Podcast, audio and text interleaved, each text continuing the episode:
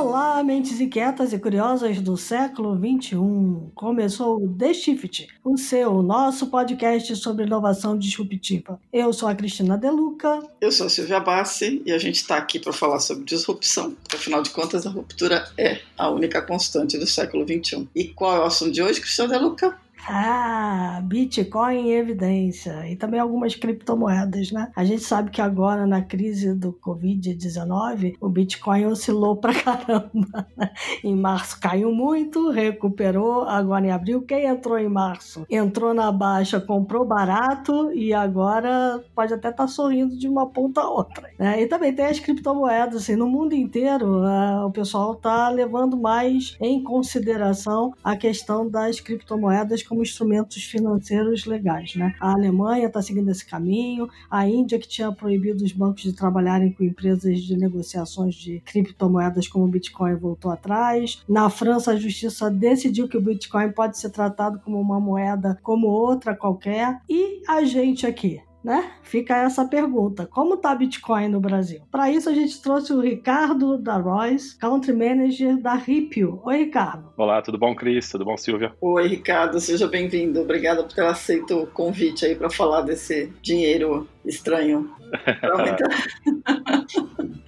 Ué, é para muita gente ainda é um mistério absoluto, né? Exatamente. Há muitos anos a missão do Ricardo é educar o mercado para o uso da tecnologia, né? E eu sei que você é apaixonado pelo tema, Ricardo. Então, a primeira pergunta que eu vou te fazer é por que essa paixão por criptomoedas, em especial Bitcoin? Ah, legal. É, o Bitcoin começou em 2009 e logo no começo, entre 2009 e 2010, eu tive um primeiro contato, que eu vi uma newsletter de hackers, etc., notícias desse tipo, e falava de Bitcoin, um, um dinheiro digital, virtual. Achei interessante, li a newsletter, fucei um pouquinho no Bitcoin, instalei, e não valia nada na época, não tinha nem valor monetário praticamente. Achei interessante, mas falei, não, isso é alguma coisa de nerd, né, de alguém que vai usar só em algum joguinho aí, isso não, não significa nada aí abandonei. Aí o tempo foi passando, 2012, 2013, de novo me encontrei com isso. Teve a questão do Wikileaks, que começou a aceitar doações em Bitcoin, achei interessante. E eu estava com uma startup na época também, de meios de pagamento, e considerei a possibilidade de integrar o Bitcoin, mas também não achei que era o momento. Aí passou de novo mais algum tempo. E 2015, mais ou menos, começou a voltar para minha cabeça. E 2016 eu falei: não, não é possível. Isso está fazendo parte da minha vida com uma constância muito grande. Deixa eu mergulhar de verdade e entender isso. Porque até então eu não, também não tinha feito uma pesquisa muito profunda. Aí eu mergulhei 100%, fiquei dedicado meses a entender, a fuçar, instalar todo tipo de software e transações e descobrir as outras criptomoedas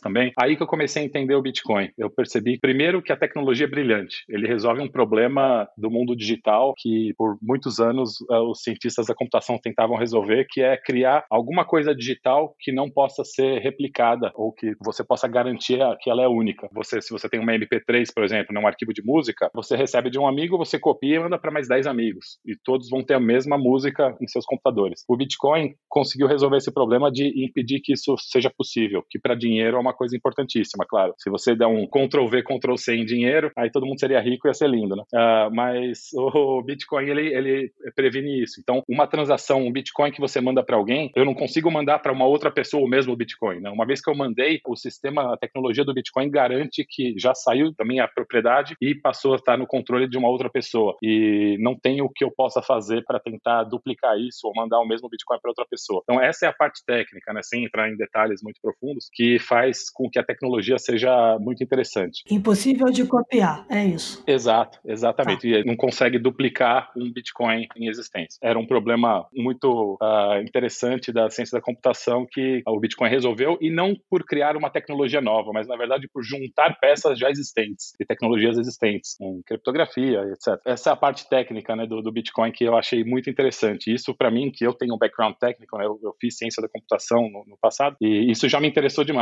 E depois eu comecei a estudar a parte econômica, né? Por que, que o Bitcoin serve como dinheiro? E aí foi uma outra linha aí de temas interessantíssimos que também abriram meus olhos para o Bitcoin e também ajudaram na, na minha própria educação financeira e econômica, porque você percebe que o dinheiro que a gente tem hoje em dia, né, dólar, real, etc., ele não tem lastro em nada, não, não, não tem base nenhuma, é só a confiança que as pessoas têm que aquele dinheiro vai valer alguma coisa amanhã. E os governos têm a habilidade de imprimir quanto dinheiro eles quiserem, assim como a gente está vendo hoje, né? Os Estados Estados Unidos, né, imprimindo 6 trilhões de dólares para combater a crise econômica, etc. E isso acaba gerando inflação, se não for no curto prazo, vai ser no médio e longo prazo. Isso acaba tirando o poder de compra das pessoas no futuro. Ah, o Bitcoin, na parte econômica, resolve isso porque ele tem um limite máximo. Então, só podem haver 21 milhões de Bitcoin em existência. Hoje tem 18,5 milhões. Vai chegar até 21 milhões. E não pode ter mais do que isso. É impossível criar mais do que 21 milhões de Bitcoins. Essa escassez digital faz com que quanto mais pessoas tenham Bitcoin ou comprem Bitcoin, e a oferta de Bitcoins não, não passa de 21 milhões, então essa pressão de mais demanda tende a fazer com que o preço suba e que o Bitcoin seja um, um ativo similar ao ouro em algumas características, que é de ser escasso e ter um, um valor crescente, é uma proteção contra a inflação, contra até as, as atividades, vamos dizer, estranhas de governos, às vezes, que tomam decisões que prejudicam o valor do dinheiro no médio e longo prazo. Por que, que as pessoas desconfiam tanto do Bitcoin? Eu acho que desconfiar talvez não seja a palavra certa, é, porque, claro, tudo que é desconhecido, você não confia. Você primeiro precisa conhecer para poder confiar. Então, eu acho que desconfiança é, pode até ser aplicado, mas nesse, nesse contexto. Né? Então, o que falta é conhecimento. Então, muita gente ouve falar do Bitcoin ou relacionado a, a mercados negros, ou a criminalidade, ou esquemas fraudulentos, pirâmides, etc., ou pessoas querendo ficar ricas do dia para noite. E tudo isso são concepções erradas. Né? Na verdade, para quem conhece o Bitcoin mais a fundo, percebe que o Bitcoin é um instrumento de médio e longo prazo de reserva de valor. Então, tudo que estiver prometendo retorno rápido, ah, fique rico amanhã, o Bitcoin vai subir 100% nessa semana, tudo isso é, é só especulação e marketing, vamos dizer assim, de pessoas, empresas que queiram vender alguma coisa. Pensar só no Bitcoin como instrumento, primeiro, ele é seguro do ponto de vista tecnológico, você não consegue duplicar, ele já existe há mais de 11 anos e, e ninguém conseguiu hackear o Bitcoin também, ele é sólido como tecnologia. E economicamente ele também é sólido porque tem esse limite. Então, olhando para essas duas características e entendendo um pouco melhor como funciona, porque hoje em dia o Bitcoin ele não é tão fácil de usar. Eu acho que isso também que atrasa um pouco a adoção do, da tecnologia. Mas a cada dia que passa, tem gente desenvolvendo soluções e interfaces mais fáceis aí para o público. Uma vez que as pessoas entendam como funciona e saibam como usar e percebam que é realmente seguro e não tem nada a ver com criminalidade ou com especulação desenfreada, com isso tudo, aí sim essas pessoas passam a perder essa desconfiança e ganhar confiança. E aí devagarzinho vão, vão entrando no, nesse novo contexto, que para mim vai ser o paradigma econômico-financeiro do, do, dos próximos anos aí. Então, o quanto antes você aprender sobre o Bitcoin, uh, mais vantagens você vai ter em relação ao resto da população que pode demorar um pouco mais para aprender sobre o tema. Esse aprendizado pode vir com a facilidade de uso, né? Aonde o Bitcoin pode ser aplicado que ele hoje não é? Quer dizer, que usos a gente pode esperar de uma criptomoeda? Certo. Uma criptomoeda, assim como uma moeda qualquer, né? Você pode falar de dólar de novo, de reais ou de ouro, que ouro é dinheiro também na, na sua base. Na verdade, ouro é mais dinheiro do que o dólar. Né? O dólar é só uma, uma moeda que é, originalmente estava lastreada em ouro e hoje em dia nem isso é mais. Mas os usos de uma moeda e do Bitcoin especificamente podem ser para transações. Você pode comprar alguma coisa e pagar com Bitcoin. Hoje em dia ainda não está difundido de uma maneira muito ampla, mas é uma das, das utilidades dele. E isso aos poucos também vai, vai crescendo. Cada vez mais tem estabelecimentos aceitando, mas tem um ponto interessante interessante que é como o Bitcoin é um dinheiro forte, um dinheiro que sobe em valor, se você tem reais e Bitcoins e você vai comprar um carro, é melhor você gastar seus reais e guardar os Bitcoins, porque os Bitcoins eles tendem a se valorizar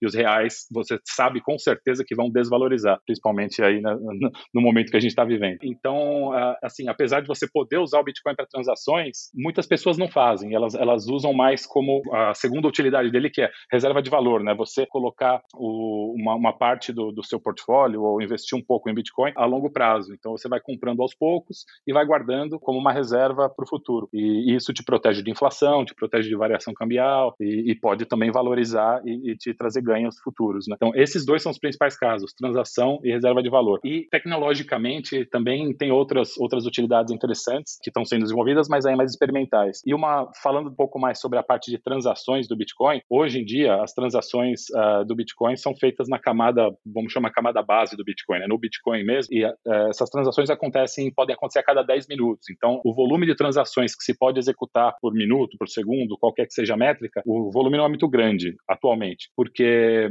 o Bitcoin ele é feito com segurança em mente, não velocidade. E isso é por design, é de propósito. Então, o, essa camada do Bitcoin que garante a segurança da, das transações, ela é mais lenta, porém, outras camadas de serviços são criadas em cima do Bitcoin, como, por exemplo, a gente usa reais, né, que estão no banco, banco, mas nós temos nosso cartão de débito. O nosso cartão de débito é uma camada de serviço em cima dos nossos reais que estão no banco. Então, com o cartão você torna os reais mais fáceis de usar em qualquer lugar. Mesma coisa no Bitcoin. Tem tecnologias, uma delas se chama Lightning Network, que facilita esse tipo de transação pequena e com volume alto de transações também. Então, várias outras soluções estão sendo criadas nesse ponto para melhorar a usabilidade, para criar mais utilidade também para o Bitcoin no futuro. Mas hoje em dia a principal utilidade é a reserva de valor. E tem uma terceira, vai, que também é bastante utilizada hoje, que não, não é uma utilidade específica do Bitcoin, mas que é a especulação, é o trade, né? As pessoas, assim como na bolsa de valores, as pessoas compram e vendem para tentar ter algum lucro. Muita gente também faz trade com Bitcoin, né? Opera o Bitcoin em corretoras, tentar comprar na baixa, depois vender na alta e fazer esse tipo de operação. Então isso também é bastante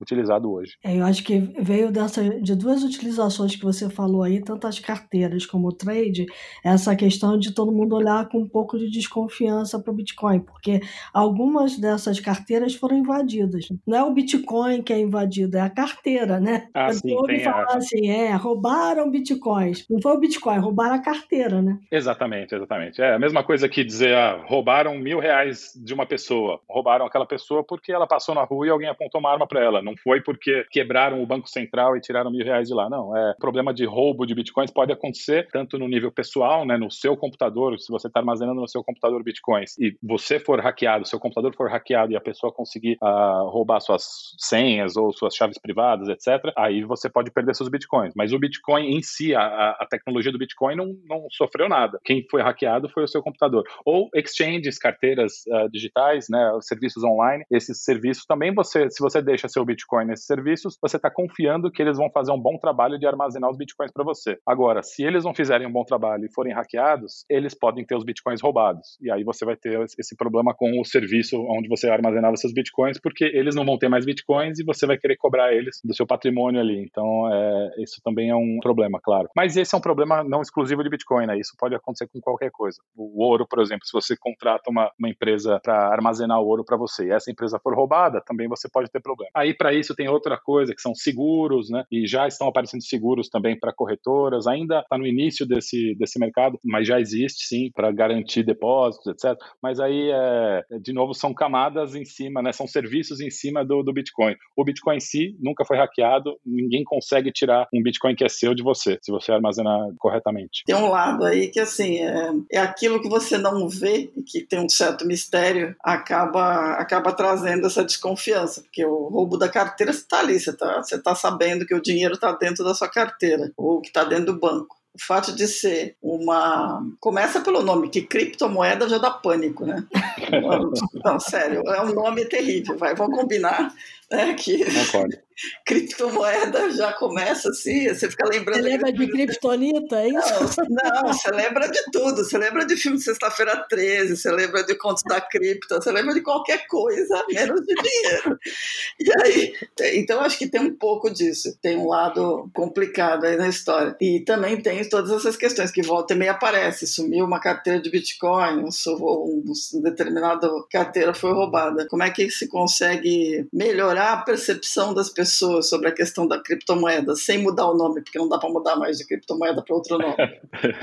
não, realmente, é, o nome criptomoeda também é, é, é, um nome bem nerd, né? não, não é um nome para mercado, até porque o Bitcoin ele, ele é desenvolvido e, e a manutenção e tu, tudo que tem a ver com Bitcoin é feito por pessoas mais técnicas de ciência da computação e não tanto pessoas de mercado. Agora, né, mais nos últimos anos que pessoas de outros perfis estão se envolvendo mais. E até por isso que esse nome é meio, fica meio estranho mesmo para falar de dinheiro, né, para um público geral. Mas como a gente tira esse, esse estigma? Bom, primeiro eu acho que é a educação, né, porque mesmo se a gente fizer um paralelo rápido com a internet, né, no começo da internet também, antes da internet a gente não, não tinha nada, tinha telefone fixo, carta por correio, e fax e acabou, né. E aí quando a internet começou, também era estranho, era porque era tudo digital, virtual, e você mandava mensagem pelo, pelo computador, tinha arquivos que você podia enviar, receber, então, lá no começo, muita gente, inclusive analistas de mercado, imprensa, falavam que a internet era uma modinha, que não ia dar em nada, que ia passar, porque era o desconhecido também. Era uma coisa muito diferente do que as pessoas estavam acostumadas. Nós três aqui não pensávamos nisso. Ainda bem, né?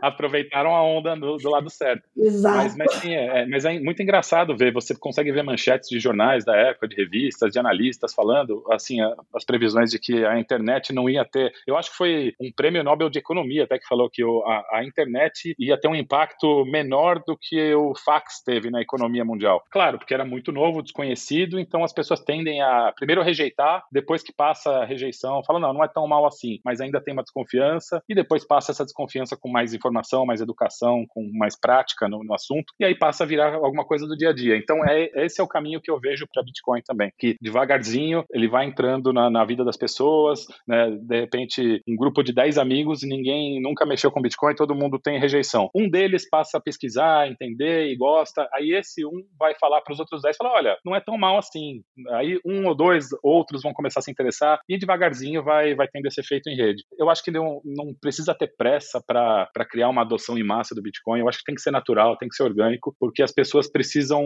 realmente entender. Não adianta entrar só porque alguém falou para você que é bom e que vai valorizar e que você vai ganhar dinheiro e você já abraçar a ideia sem ter a mínima noção do que está acontecendo. Então, a educação é o primeiro passo e o segundo é o, o em paralelo que está acontecendo também é a melhoria das interfaces, dos serviços, deixar isso mais palatável para o público de uma forma que previna erros, previna que o usuário faça alguma cometa algum erro aí para que perca dinheiro, alguma coisa assim. Então, tornar tudo mais fácil, mais palatável, mais intuitivo. Então, educação e interface são, acho que, as duas, os dois pontos críticos para diminuir resistência, para diminuir rejeição e para aumentar a adoção. Tá, eu ia perguntar se a proximidade com o sistema financeiro tradicional não ajuda nessas duas questões, tanto da educação quanto da facilidade. O fato de você ter, por exemplo, agora cartões de crédito transacionando com Bitcoin, é, se não é uma, uma forma de aproximar também do público em geral. Exatamente. E essa é uma das formas, sim, de colocar o Bitcoin no contexto que a pessoa já está acostumada. Então, no caso do cartão, num cartão de crédito com Bitcoin, por exemplo, que a Ripple está uh, lançando um em breve, uma pessoa que compre Bitcoin vai receber um cartão de crédito e aí ela não precisa entender como fazer uma transação de Bitcoin. Ela pode usar o cartão de crédito, ir no restaurante, quando acabar o isolamento, e pagar a conta com o cartão de crédito que ela vai estar tá gastando, na verdade, os Bitcoins que ela tem. Então, isso facilita e dá utilidade para o Bitcoin. Então, fica mais palatável já. É um, um exemplo bom de como fazer isso, de aproximar de serviços financeiros tradicionais. E também outras coisas nesse sentido, pagamento de contas. A gente também vai permitir pagamento de contas quaisquer, utilizando o saldo em Bitcoin também. Então, tem várias iniciativas para fazer essa aproximação de serviços já conhecidos com o mundo do Bitcoin. Aí as pessoas vão, vão se acostumando e percebendo que é dinheiro como qualquer outro que ela está acostumada. Eu ia tocar exatamente nesse ponto que a Cris tocou, que é o fato de você trazer para mais para perto do dia a dia do ser humano normal e não o nerd. É um jeito mais simples de começar a tornar as coisas mais aceitáveis, né? digamos assim. O exemplo típico é fazer compra online. Demorou um tempo até minha mãe, por exemplo, ter coragem para comprar alguma coisa. Ela compra de tudo, né? Passou a entrar no, no caminho normal. Exatamente. Agora, eu queria, eu queria te perguntar um negócio que é assim, tem, tem um mistério em torno do Bitcoin, né? Que é a história do Satoshi Nakamoto, certo? Certo. Então, essa história é muito interessante, porque o, o cara sumiu mesmo e ninguém sabe quem ele é, é isso? É, quase isso. Na verdade, ele não sumiu, ele nunca apareceu. Pois é. é. é. Não, mas ele... mas parece que ele ficou ativo até dezembro de 2010 e depois, puf, né? Não, não se envolveu. É. Ele era, ele era ativo online. Ele, assim, em, em 2008 ele estava escrevendo o white paper já, tem pesquisando. Aí em 2009 lançou a rede. Né? Em 2008 o white paper foi, foi apresentado para os grupos ali de criptografia, etc. Um grupo bem nerd, né? Já que a gente está usando essa palavra e para as pessoas poderem criticar ou dar sugestões, opiniões. E aí, dia 3 de janeiro de 2009, Satoshi Nakamoto, que ninguém sabe quem é de verdade, ele finalizou a implementação da primeira versão do software lançou a rede no dia 3 de janeiro de 2009. Mas tinha algumas pessoas online colaborando com ele, pessoas que nós até sabemos né, quem é, mas o Satoshi Nakamoto era um pseudônimo, que pode ser uma pessoa, pode ser um grupo de pessoas, ninguém sabe direito quem é. E uma vez que ele colocou o sistema para rodar, aí fez algum, algumas atualizações, discutia com o pessoal melhorias possíveis, etc. Depois ele achou que já estava no. Bom, essa especulação minha, né? achou que já estava num caminho adequado e tirou o time de campo. então, ninguém nunca mais ouviu falar do, do, Satoshi Nakamoto, ele não se manifestou mais em, em nenhuma rede, nenhum e-mail, nada. E até hoje ele tem bitcoins em carteiras que são teoricamente associadas a ele, é uma quantidade considerável até, mas que ele nunca mexeu, ele nunca, nunca movimentou esses bitcoins que teoricamente são deles e, se especula até que ele nem tenha acesso a esses bitcoins, ou tenha jogado fora as chaves privadas, uh, ou até que o Satoshi Nakamoto, a pessoa, tenha, tenha morrido já, ninguém sabe exatamente o que aconteceu. Tem alguns suspeitos aí de serem Satoshi Nakamoto, mas nenhum com evidência conclusiva. Tem vários, tem um que é famoso, que é o tal do Craig Wright, que é o, o australiano que vive se metendo a dizer que ele era o Satoshi, que ele é o Satoshi Nakamoto, né? É, esse aí, assim, o pessoal costuma chamar ele de Fake Toshi. É, exatamente. Ele, ele, ele, esse, esse, é o mais conhecido, é, é o mais safado. É um, é um trambiqueiro. É um trambiqueiro, é isso aí. É. Mas tem um, um, possível é, que chama Hal Finney. Ele morreu agora já faz um ou dois anos, acho que faz uns dois anos que ele morreu. Que ele, desde o começo, quando o Bitcoin foi lançado, ele foi um dos primeiros a se comunicar com o Satoshi, ele foi um dos primeiros a fazer, foi o primeiro a fazer transação de Bitcoin na rede junto com o Satoshi. Então ele estava lá desde o comecinho. Então, ou ele potencialmente, e ele é um, também um gênio, é, é, um cara muito bom, poderia ser Satoshi em termos técnicos, uhum. mas ninguém sabe exatamente, né, se ou ele poderia ser o Satoshi, ou ele estava envolvido no começo, ele sabia quem era Satoshi, mas também só especulações, ninguém, ninguém tem nada conclusivo sobre isso. Ele morreu mais ou menos na mesma época que o Satoshi desapareceu? Não, ele morreu, ele morreu em 2014. Então foi antes.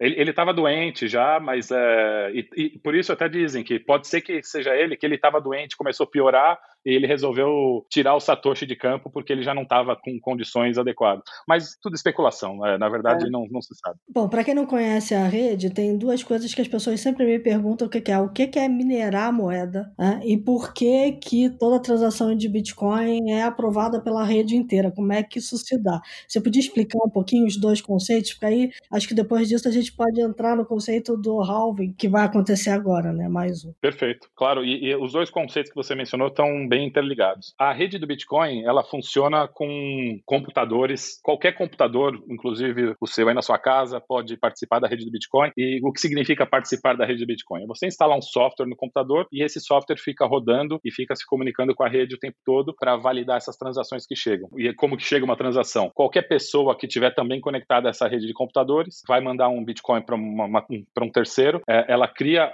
o, a transação. A transação nada mais é do que uma mensagem dizendo: Ó, oh, eu, Ricardo, estou mandando um Bitcoin para Cris. É, só que, claro, no formato adequado do Bitcoin. Aí eu pego essa mensagem e faço um broadcast, né? Eu mando ela para todos esses, esses nós da, da rede que estão conectados. Cada nó que recebe repassa essa mesma mensagem para os próximos nós aos quais ela está conectada. Então, isso se espalha pela rede toda. Todos os computadores que estão conectados à rede validam por conta própria essa transação para ver se ela está bem informada, se ela vem do endereço certo, se ela está indo para o endereço certo, se ela está assinada pela chave privada correta. Então, depois dessa validação, se está ok, a transação é aceita. Se não está ok, essa transação é rejeitada pelo nó. E alguns desses nós são nós especiais, que tem um software a mais, vamos dizer, que é o de mineração. A mineração é o processo de pegar essas transações que estão sendo divulgadas pela rede, que eu acabei de mencionar, e elas, se elas forem validadas, pegar essa transação e incluir a transação dentro de um bloco. O bloco, ele contém uma, uma lista de várias transações e a rede do Bitcoin produz um bloco a cada 10 minutos em média. Então, o, o minerador é, são vários computadores na rede que estão competindo entre si para ver quem consegue construir o próximo bloco da rede, que o blockchain é uma cadeia de blocos, né? Então, o próximo bloco da rede, o minerador que conseguir construir esse bloco da forma adequada, dentro das regras, ele consegue publicar esse bloco e ele, por ser o autor desse bloco, ele ganha uma recompensa da rede. E essa recompensa são bitcoins, né, claro, e no começo, em 2009, quando lançou, eram 50 bitcoins para cada bloco. Então, o minerador que conseguisse criar um bloco válido e publicar antes dos outros mineradores, ele receberia 50 bitcoins para esse bloco. E isso a cada 10 minutos acontecia. E aí, já entrando um pouco na ideia do halving, é a cada quatro anos mais ou menos, isso tudo está bem definido em software, né, as regras todas. É, quando eu falo mais ou menos, não é que o Bitcoin mais ou menos decide. É, não, não é exatamente quatro anos, é um número exato de blocos tem que se passar até que aconteça isso. E isso se dá em mais ou menos quatro anos. Quatro anos. E depois de quatro anos, a, a, o software do Bitcoin ele corta essa recompensa que os mineradores ganham por cada bloco produzido pela metade. Então, Então, nos primeiros quatro anos, foram 50 bitcoins por bloco de recompensa. Depois de quatro anos, e aconteceu o primeiro halving, né, que é a, a diminuição da recompensa pela metade, aconteceu em novembro de 2012. Aí, a partir daí, passou a ser 25 bitcoins por bloco. Aí passou mais quatro anos. Aí em julho de 2016 teve o próximo halving, né? Quatro anos depois. Que aí passou para 12,5 bitcoins por bloco, que é onde a gente está hoje. E agora, dia 11 de maio, vai acontecer o terceiro halving do Bitcoin, que de 12,5 bitcoins por bloco, a recompensa passa a ser 6,25. E por que que existe esse mecanismo? Para incentivar que o, o, Bitcoin ele é feito em cima de conceitos de teorias dos jogos, né? Que é um, um conceito matemático de otimizar os, os resultados, né? De, através de incentivos e, e, barreiras, você, você fazer com que os participantes de uma rede, uh, mesmo que eles sejam adversários, eles trabalhem em parceria é, então, para incentivar mineradores a validarem transações e a produzirem blocos, então a rede quer que cada vez mais mineradores e cada, cada vez mais computadores estejam agregados à rede, porque isso que gera a segurança. Quanto mais computadores estiverem nessa rede, mais segura ela é. E para gerar essa segurança, então essa recompensa é um atrativo. Então, imagina hoje, né, se você decide ser um minerador e você consegue produzir um bloco, você ganha 12,5 bitcoins. O Bitcoin hoje está 10 mil dólares mais ou menos, então são 120 mil dólares que você recebe por produzir produzir um bloco. Um bloco. Uh, isso, isso acontece a cada 10 minutos. Então, é um incentivo interessante. Claro que os mineradores têm custo também, porque não é só um computadorzinho na casa dele. Hoje em dia já são grandes operações em armazéns, com muitos computadores e equipe para manusear tudo, custo de energia, etc. Porém, é interessante, é, é um atrativo ganhar essa recompensa. Por isso que tem muitos mineradores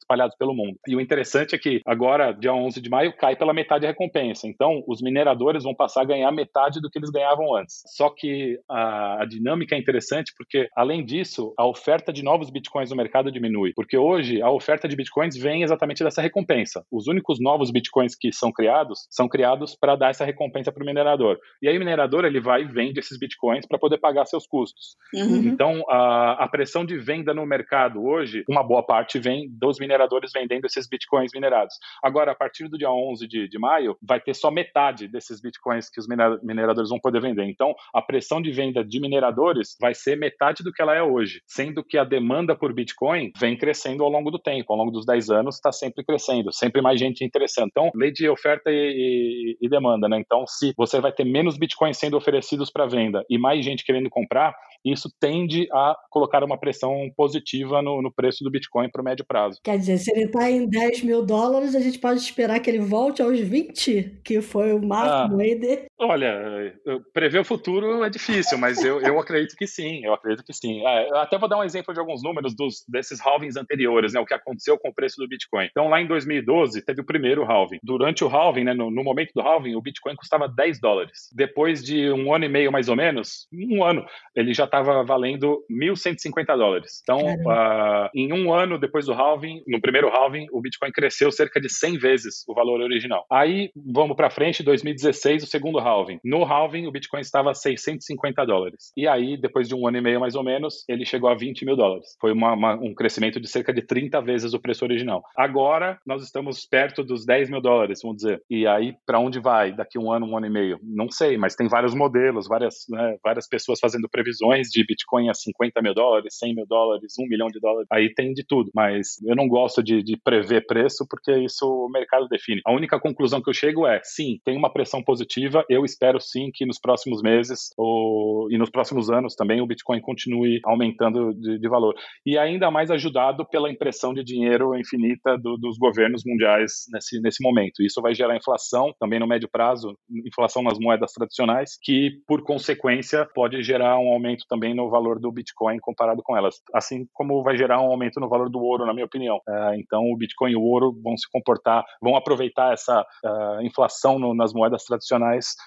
e, e, vão ganhar em valor também. Ou melhor, vão manter o valor de compra, né? Ah, tá. Porque eles são ativos mais que, man, que mantêm mais o valor, né? Eles são ativos mais seguros, né? Então o pessoal corre para eles. É. Ah, eu posso dar mais uma, um número interessante, assim, de curiosidade, né? Aquelas trivias que, que, que são legais de, de, de citar. Uh, o Bitcoin, como eu falei, existe há 11 anos mais ou menos. Mas o Bitcoin não tinha preço lá no comecinho, né? Em 2009 ele não tinha preço. No final de 2010 que ele começou a ter preço. Então, desde onde se tem registro de, de preço realmente em, sei lá, corretora, etc., até hoje se passaram 3.550 dias. De, de história do Bitcoin. Desses dias todos, se você comprou Bitcoin em qualquer um desses dias, ou melhor, em 93,5% desses dias, você está no lucro hoje. Então você só estaria perdendo dinheiro no Bitcoin se você comprou em 6,5% dos dias de vida do Bitcoin, que são os dias basicamente do pico de 2017, que ele chegou até 20 mil dólares. Hoje a gente está abaixo disso. Mas qualquer outro momento da história do Bitcoin, ou seja, 93,5% da história do Bitcoin, se você comprasse em qualquer momento desse, você estaria no lucro hoje. Então é interessante ver que, apesar da volatilidade de curto prazo, né, o Bitcoin sobe 20%, cai 40%, etc. Mas se você você tem a paciência uh, e a mentalidade de trabalhar no médio para longo prazo, você consegue, você consegue ver esses ganhos, né? Você, assim, muito raramente perdeu dinheiro nessa história do Bitcoin, a não ser que você comprou no, no, no pico de 2017. Então tem que ter a sabedoria de saber comprar e saber vender, né?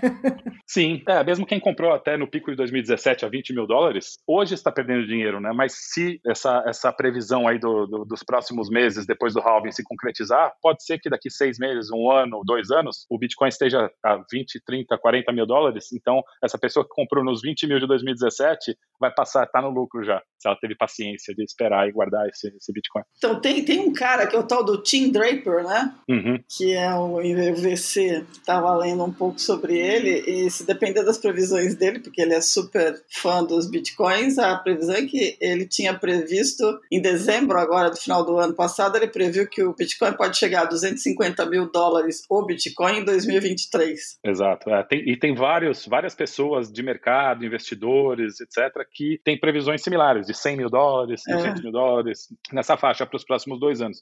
Eu não acho que estão certos nem errados, eu só acho que é interessante ver essa positividade. Né? E até um comentário, o Tim Draper, ele é um, um dos investidores da Ripio. Ah, é? Olha só. Eita, mirei, mirei no urubu e acertei no pombo. É Exato.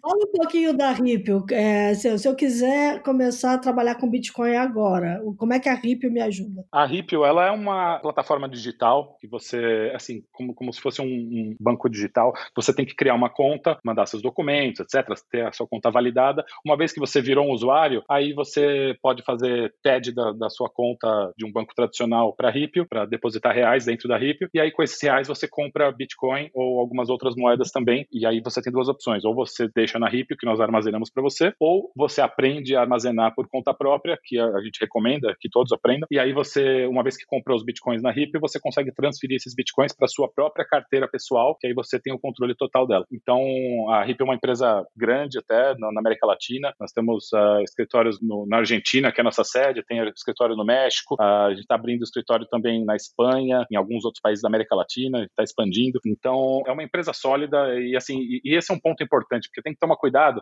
que tem uma infinidade de empresas que vendem Bitcoin, etc. Mas muitas delas você tem que tomar bastante cuidado, que podem não ser tão sérias, podem não ser tão bem estruturadas, podem não ser tão seguras. Então, faça bem sua lição de casa para escolher, caso você queira entrar para o mundo do Bitcoin, aprender mais e comprar um pouquinho para ver como funciona. Faça a lição de casa para ver quais empresas que vale a pena se envolver. Tem algumas empresas boas no Brasil. Quando vocês dizem que é melhor você armazenar a sua própria carteira, vocês ensinam como é que faz isso? Porque falo por mim, tá? Eu lá atrás recebi um cartãozinho com seis Bitcoin que eu não sei hoje onde tá. Cada vez que o Bitcoin bate lá nos 100 mil dólares, 50 mil dólares, 20 mil dólares, eu fico desesperada. Porque cadê meus Bitcoins que eu não acho nunca mais? Né? Olha só.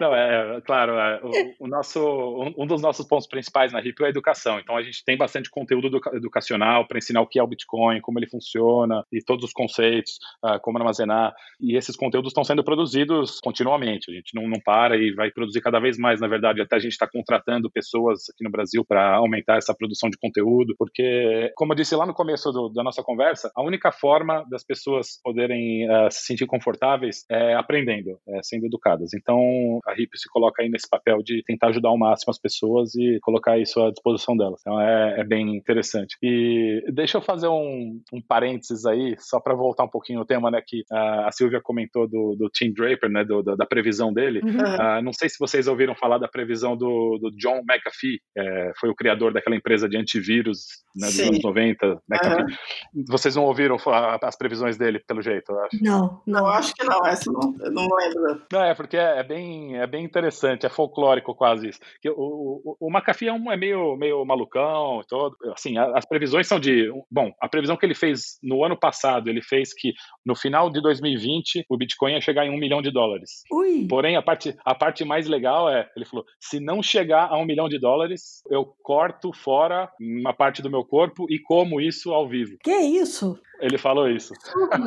que loucura. Folclórico. McAfee é maluco, já foi preso, é. já fez confusão. É, ah. não, não, dá pra, não dá pra levar em conta. Eu não, não. pedra completamente. É. Agora quero ver se ele vai cumprir, né? Em compensação, se a gente pegar na parte de, de, gente mais confiável, um dos caras que investe muito é o Fred Wilson, né? O Fred Wilson é investidor de startup de Bitcoin também. Ah, tem muitos investidores, e cada vez mais, na verdade, investidores institucionais, grandes empresas que estão entrando no, no, no mundo do Bitcoin. Por exemplo, a Fidelity, que é uma das maiores corretoras, né, empresas de investimento dos Estados Unidos, eles têm, é, eles investem muito desde, já faz muito tempo em Bitcoin. Eles têm inclusive equipamentos de mineração de Bitcoin e é uma empresa que não tem nada a ver com Bitcoin, né? Eles, é, que eles realmente acreditam que isso vai ser o futuro, então eles estão se posicionando para isso. E também cada vez mais tem alguns fundos, alguns uh, alguns gestores de portfólio fora do Brasil que estão começando a alocar parte do portfólio de clientes em Bitcoin, porque uhum. isso é um conceito interessante também, né? Que é o retorno assimétrico. Se, se você pega, por exemplo, vou dar número só como exemplo, na verdade, né? Aí cada um conversa com o seu consultor financeiro, mas vamos supor que você coloque 10% do portfólio de um cliente em Bitcoin. Aí você tem dois cenários. Ou o Bitcoin vai explodir para baixo, né? Vai, sei lá, vai, você vai perder 50% desses 10%, ah, ou seja, você perde 5% do seu portfólio, que é uma perda significativa, mas não, não, não deixa né, ninguém quebrado. Ou se o Bitcoin fizer o que fez nos halvings anteriores, de multiplicar o preço por 100 ou por 30 ou por 10 que seja, esses 10% podem virar 80%. Então, mesmo que você considere que as chances de cair ou de subir sejam iguais, se cair, você perde muito pouco. Se subir, você tem um, um upside gigante. Então, vale a pena ter isso no portfólio porque se passa por uma crise como em março, por exemplo, que as ações, o seu portfólio inteiro caiu 30%, 40% ou mais. Uhum. Uh, e aí, se você tivesse 10% em Bitcoin, ali na, naquele momento de fundo, é, ele triplicou praticamente desde o fundo até agora, que a gente está em praticamente 10 mil dólares. Então, é, ele, ele acaba balanceando, ele, ele serve como um hedge, às vezes, né, para proteger um portfólio ou até gerar, gerar ganhos uh, acima do que você, você tem em média no portfólio como um todo. Você opera como trader também? Uh, não, só, só como hobby. Só como hobby, tá. só para saber. é, porque muita gente, quando fala de Bitcoin, pensa sempre no lucro, no ganho financeiro rápido, né? E tudo que você está falando aqui é que não é rápido. É, ganha mais quem consegue olhar para ele como um ativo de longo prazo, né? A não ser que seja um, um trader profissional, com uma, uma experiência muito grande, que consiga fazer ali operações de curto prazo e aproveitar os movimentos do mercado, esse trader talvez consiga ter ganhos em curto prazo. Mas um, uma pessoa normal, média, por exemplo, eu, se eu tentar ficar fazendo trade no dia a dia, eu vou perder dinheiro, não vou ganhar dinheiro, não, não tenho dúvida nenhuma. Então, o meu, o meu, a minha estratégia com o Bitcoin é uma estratégia já conhecida, não fui eu que inventei, claro, mas se chama Dollar Cost Average, que é você criar um, um meio que um programinha assim, você falar, olha, todo mês ou toda semana você coloca um, um X em Bitcoin, não importa o preço. Por exemplo, todo dia 5 do mês você vai lá e coloca mil reais em Bitcoin, por exemplo, e, e faz isso ao longo do tempo, o ano inteiro, dois anos, três anos, não importa o preço, porque ao longo desse tempo, por conta da volatilidade, às vezes você vai comprar, o preço vai estar alto, às vezes você vai comprar, o preço vai estar embaixo, e aí você faz um preço médio ao longo do tempo que te posiciona bem. E aí, quando tem essas subidas grandes, né, como aconteceu nos halvings anteriores, seu portfólio inteiro vai subir e você tem um ganho.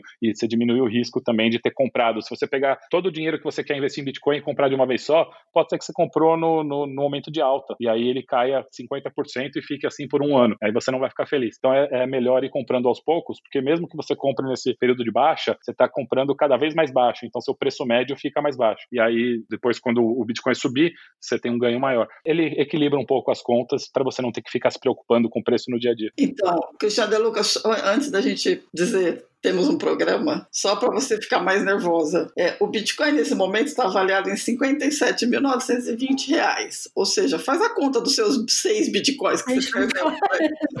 Eu faço sempre. Eu fico muito nervosa. Faz, faz a continha, dava, para. Ah, não vou dizer nada. Já teve gente, na época dos 20 mil dólares, teve gente querendo vir aqui em casa me ajudar a procurar.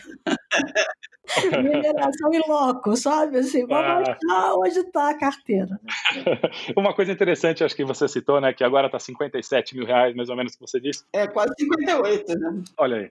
E, e, o legal do Bitcoin também é que, como o preço mundial dele é meio balizado no dólar, se você compra Bitcoin, você hoje, principalmente nesse momento que a gente está passando agora, você está ganhando tanto com a valorização do Bitcoin, porque o Bitcoin está subindo em dólar, uhum. como com a valorização do dólar, né? Porque o real está caindo. Então você está ganhando duplamente é, nesse momento, pelo menos. Né? Que é triste ver a nossa economia assim, mas uma forma de se proteger de, de uma queda maior ainda do real, talvez diversificar para ativos como como Bitcoin, ouro que, que possam te proteger. Né? Eu queria fazer duas perguntas rápidas na linha do que a Silvia perguntou do mainstream, né? A primeira é, eu sei que lá na Argentina e a Ripio nasceu na Argentina, o Bitcoin é muito usado também para questão de microcrédito e moedas paralelas, uma moeda própria, é, que não seja o peso, exatamente por causa da desvalorização rápida do peso. Se você pudesse falar um pouquinho sobre isso. E a outra questão é, por quantas moedas a Ripio trabalha, criptomoedas? Porque eu sei que não é só o Bitcoin. Ok.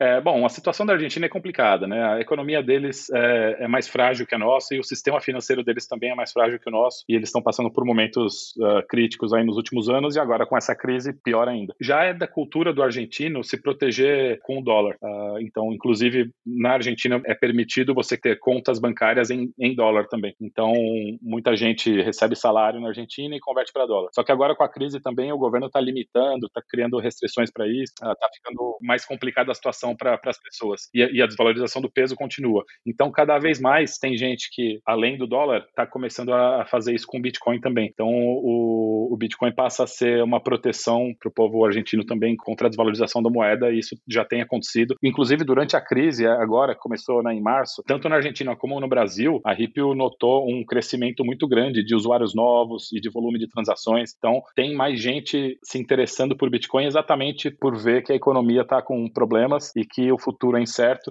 então uh, acabam buscando alternativa. E isso está tá aumentando cada vez mais. A segunda parte da pergunta, qual foi? Desculpa. Foi as, as moedas que vocês trabalham, porque o Bitcoin é a que todo mundo mais conhece, mas tem outras, né? Sim, bom, hoje tem milhares de criptomoedas, porque é muito fácil criar uma criptomoeda nova. Até já existem softwares que, que te permitem gerar uma moeda nova sua. Se eu quiser criar a moeda do Ricardo eu consigo criar e lançar no mercado. Claro que ninguém vai querer, mas é possível. Então, assim, dentre milhares de moedas que existem, é, eu diria que menos de 0,01% delas são interessantes. Ou seja, um, pouquíssimas que, que são interessantes, que são projetos maiores, que estão realmente inovando, criando coisas interessantes. As outras são só tentativas de pessoas ou empresas de tentar uh, colocar no mercado para ganhar dinheiro com isso, vender essas moedas e, e depois desaparecer, que já muitos casos desse aconteceram. Então, algumas moedas interessantes fora o Bitcoin, o Ethereum é uma moeda interessante porque o foco deles não é em ser um ativo monetário. Né? O Bitcoin é, é o único, de todas as criptomoedas, o Bitcoin é o único que eu considero um ativo monetário mesmo, que é uma moeda que é dinheiro de verdade. As outras são, elas têm valor também financeiro,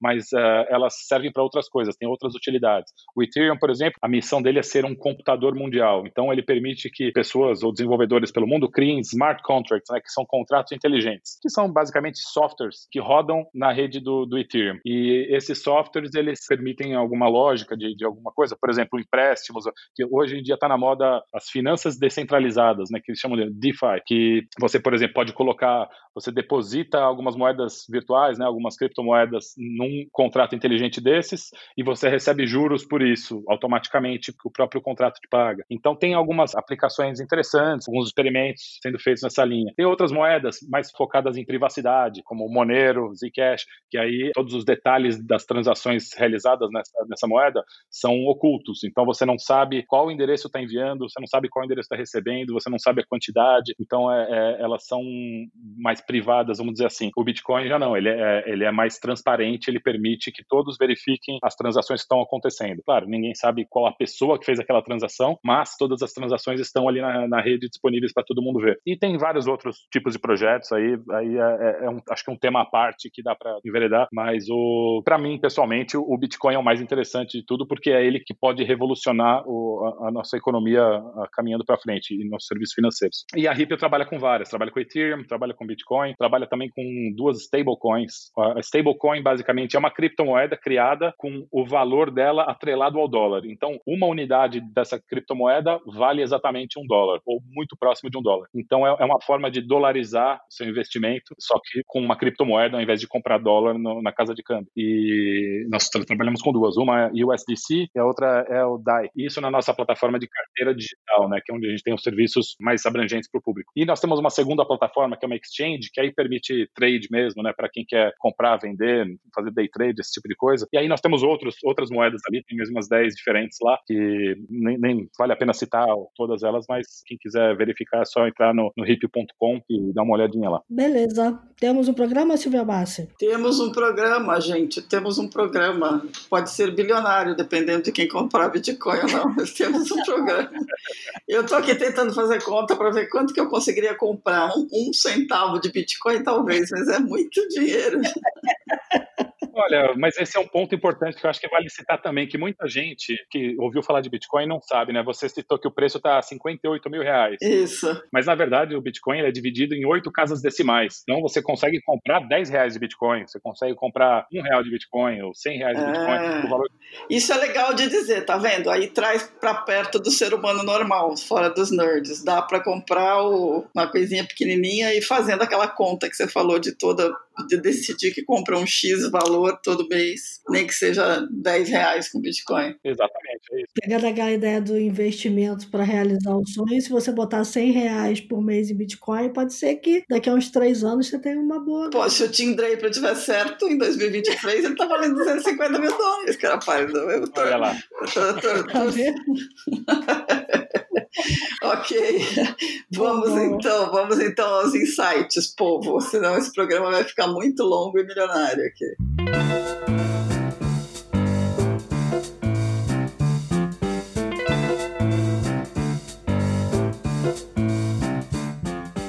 Quem começa? Ricardo. Ricardo começa. Legal. Olha, para ficar dentro do tema aqui, né? E tanto o tema Bitcoin como o tema de educação, porque eu acho que todo mundo tem que entender bem o, o que é e como funciona para poder tomar alguma decisão de comprar 10 reais de Bitcoin para começar.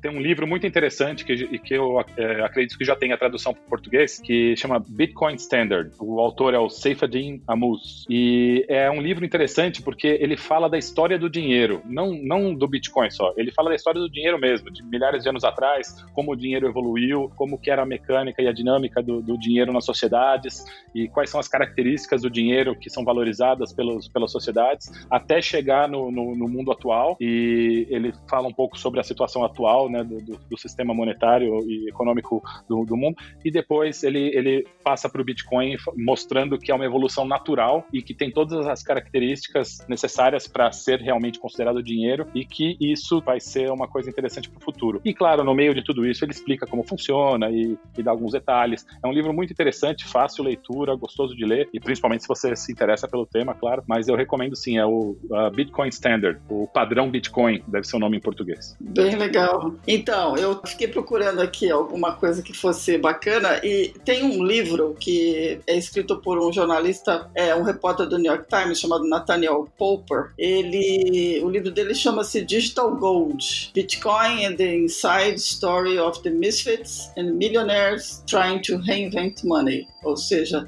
ele faz é praticamente uma reportagem né, sobre a invenção, todas essas invenções de digital. Ele passa por exemplos interessantes. A dica vale a pena, eu, tô, eu peguei aqui já para ler, porque me pareceu uma, uma belíssima indicação, porque é meio naquela linha de reportagem, é sempre legal. E ele tem uma coisa boa: quem tem Kindle e tem o Kindle Unlimited, ele tá de graça, tá fazendo parte da, da biblioteca do Kindle Unlimited, tá zero money ou zero bitcoins. Tá de graça para entender. Muito bom. Bom, eu vou de um, de um documentário. A minha dica vai ser esse documentário que eu mostrei pro meu pai. Foi a única forma de fazer o meu pai entender Bitcoin. Se chama Breaking on Bitcoin. Então, banco no Bitcoin. o, sei lá, bancarizado no Bitcoin, alguma coisa nessa linha.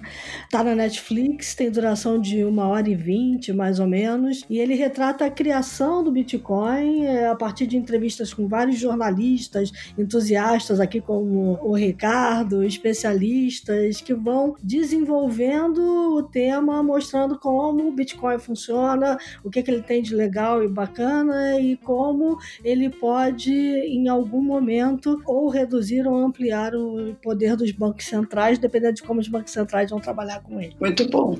Legal. Posso, posso dar um, um insight extra? Pode. Legal. É, esse não é relacionado com Bitcoin diretamente. Ele é relacionado com dinheiro, né? Porque não só no Brasil, acho que no mundo inteiro tem uma, uma falta de educação financeira, monetária, econômica, etc. Então as pessoas não sabem o, o que é dinheiro na, na, realidade. Elas sabem na prática, né? Para que serve, mas o que é, como funciona e como funciona o sistema monetário é difícil. Então tem no, no YouTube isso, então é mais fácil. No YouTube tem uma série de sete episódios que chama The Hidden Secrets of Money Os oh. Segredos Escondidos do Dinheiro. Olha que legal. Cada episódio tem uns 10 minutinhos e é muito bem feito, bem produzido, com animações. Então, também falam bastante da história, de como o dinheiro vem evoluindo ao longo do, do, do tempo e chega no, no, mundo de hoje e fala como que os bancos centrais funcionam, como que o dinheiro funciona, como que o, o dinheiro, na verdade, é dívida, né? O dinheiro o que a gente chama de dinheiro hoje é dívida, não é dinheiro mesmo. E é muito interessante para entender e é bem didático. Qualquer um que assistir vai, vai entender, não é financeiro, não é especializado, é para público mais aberto mesmo. Então, ver esses sete episódios eu acho que é fundamental para qualquer um que queira começar a entender a economia mundial ou entender dinheiro, para depois aí sim perceber o porquê que Bitcoin faz sentido, né? Entendendo o que é dinheiro, fica mais fácil entender o que é Bitcoin. Tá ótimo.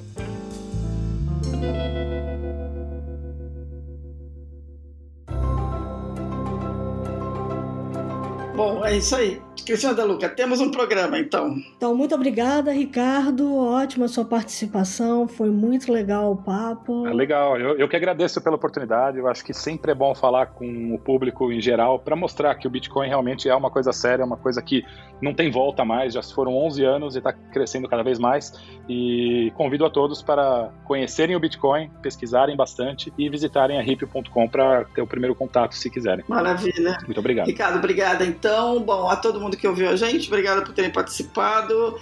Dicas, sugestões, críticas, elogios, theshift.b9.com.br. É, lembrando a todos, estamos no meio da pandemia, fiquem em casa, fiquem bem, fiquem seguros, cuidem dos seus álcool gel, máscara, não saiam para esse negócio acabar logo. E fiquem alertas porque enquanto a gente estava conversando aqui, o mundo mudou pra caramba. Ele mudou bastante. Até a próxima e muito obrigada, pessoal.